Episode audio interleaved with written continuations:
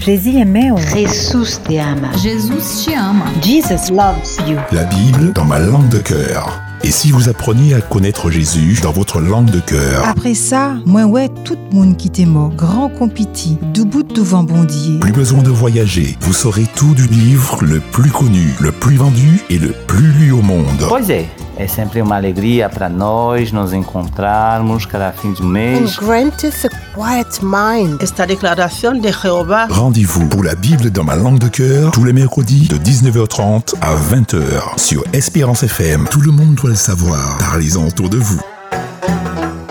Oh, praise the Lord, O ye nations. Praise him, O ye people. For his merciful kindness is great towards us, and the truth of the Lord endureth forever. Praise ye the Lord. Psalm 117.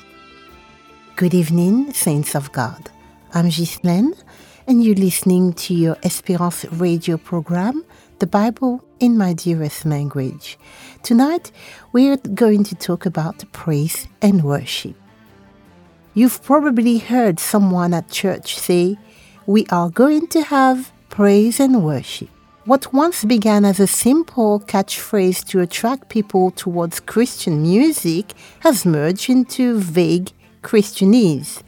We've tossed the phrase around without stopping to consider the meaning behind the words. The unintended result is that music, one of God's gifts to aid us in worshiping, has for many become an end in itself. The danger of over familiarity and of misusing biblical terms is that the purity of our praise and worship actually ends up diluted.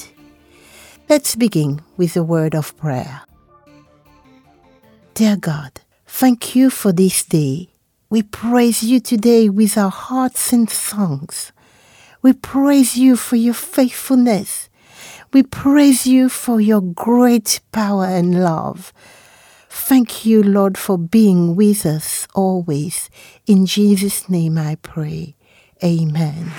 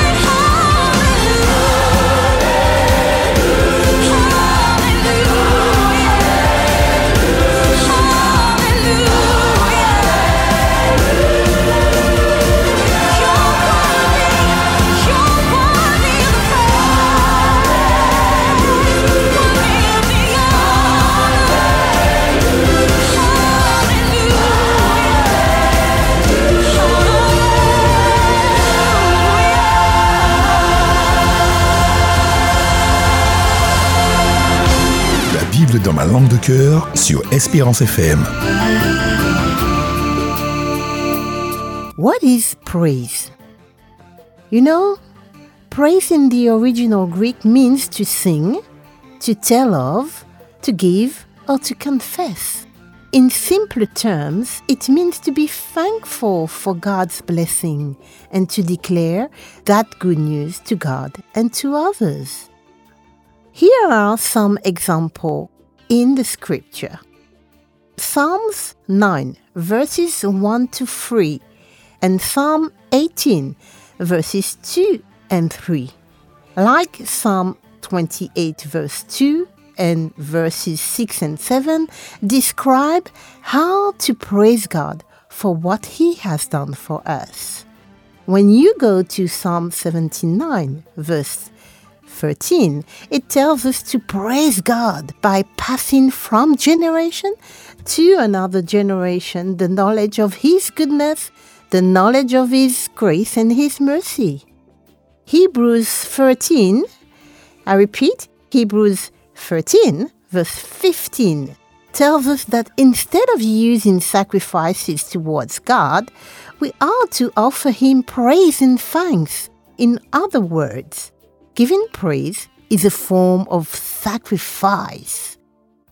1 Peter 1, verse 7 explains that our faith naturally leads to our praise of God. And in Acts 17, verse 25, we see Paul and Silas praising God and witnessing to other prisoners. It is also worthy to note that they were praising God under horrible circumstances in their lives. Each of these scriptures emphasize that praise is an outward expression, not just to God, but in order to tell others how God is. This is the true foundation of praise. It doesn't have to be directly correlated with music, and it has nothing to do with putting on a show. True praise comes from deep in the heart, and the outcome is that others see God working in us. A wonderful example of this can be found in the song Mary proclaims while still carrying Jesus in her womb. If you read Luke 1, verses 46 to verse 55, filled with His Spirit and fully aware of His greatness, Mary tells of how magnificent God is. She sings of how great He is, not only to her, but to all people of all nations.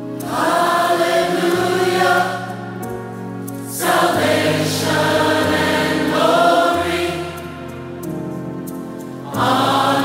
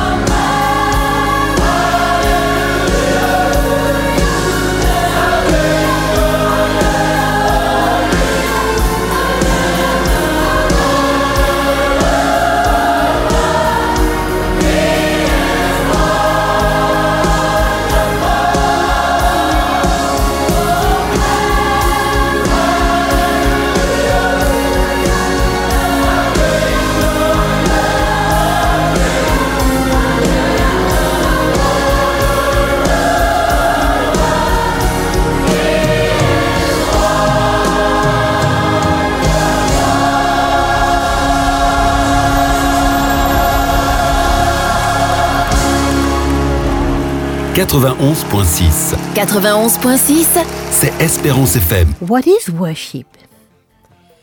We've just seen that true praise comes from deep in the heart, and the outcome is that others see God working in us. Remember that?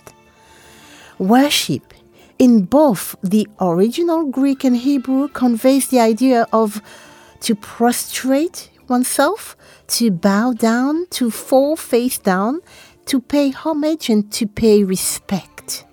In other words, worship is the highest form of honor and respect that we can show towards God. While worship can be done in public, its main directive is very different from praise. Worship is a direct conversation between you and God. It's highly intimate and personal. Let's read some scriptures. Luke 17, verses 15 to 16, and Luke 7, verses 36 to 38 explain that by worshipping, you are putting God first in your life. This coincides with what Jesus said in Matthew 22, verses 35 to 40, when he quoted the greatest commandment from the Old Testament. Isaiah 29, verse 13, explains the difference between worshipping by human wolves as opposed to worshipping from the heart. John 4, verses 23 and 24 tells us that all may worship God and that we are to worship Him in spirit and in truth. Romans 1, verse 25 explain how we can be deceived and worship the things God has created rather than worshiping Him who is the Creator.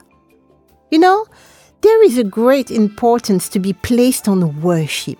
The devil himself knew this, which is why he made it the final temptation for Jesus in the wilderness. You can read that in Matthew 4, verses 8 to 10. What we worship is who and what we will follow. Worship goes beyond words and feeling. It is the foundation for our true servanthood towards God. This is why worship is so intimate.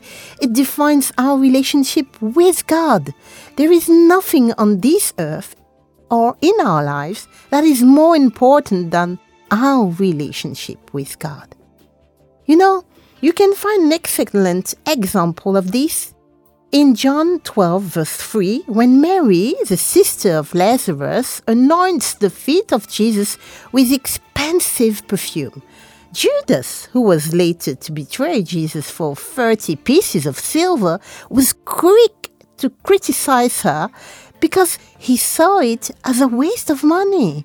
He claimed the money could instead have fed the poor and helped the unfortunate. Jesus saw that his statement held no true worship value towards him, so he rebuked Judas, whereas he defended Mary by saying she anointed him in preparation for his burial, thus showing her devotion. Basically, Jesus was teaching there is no higher value than worshiping God. Let's pray together, my friends. Father, I would like to thank you today for the gift of praise. I would like to thank you for revealing yourself to me through your word, by your spirit, and in your creation, that I may stand in awe of you. You alone are worthy of praise and glory and honor, for you have created all things. Thank you for being so, so merciful to us. In Jesus' name I pray. Amen. Est-ce que vous te aimé connaître les tibres plus? Você gostaria de conhecê-lo melhor? La Bible dans ma langue de cœur, tous les mercredis de 19h30 à 20h sur Espérance FM. Two hotline numbers to remember, my friend. The first one is the Adventist Local Conference Counseling Helpline 0805 288 394. And the second one is actually Esperance FM answering machine on 0696 736 737. You can leave any message, prayer, or Bible study request if you would like to do so. Remember, friends, praise and worship clearly go beyond something we do in church or at concert. It is not just a title to be assigned to describe an activity. Rather, it is a complete way of life for one who follows Christ. Praise and worship are, in fact, to be the foundation on which we live our lives. Without both, we can't possibly be effective at being the hands and the feet of God. To accomplish this, worship of God and of Him alone must be a first priority at all times. Through our worship of Him and the intimacy that comes through such worship, praise for Him will naturally flow from our actions and words. In doing so, our lives will be a true reflection of Christ from the inside out. So, my friend, stay blessed on Espérance FM. Until next time, good night.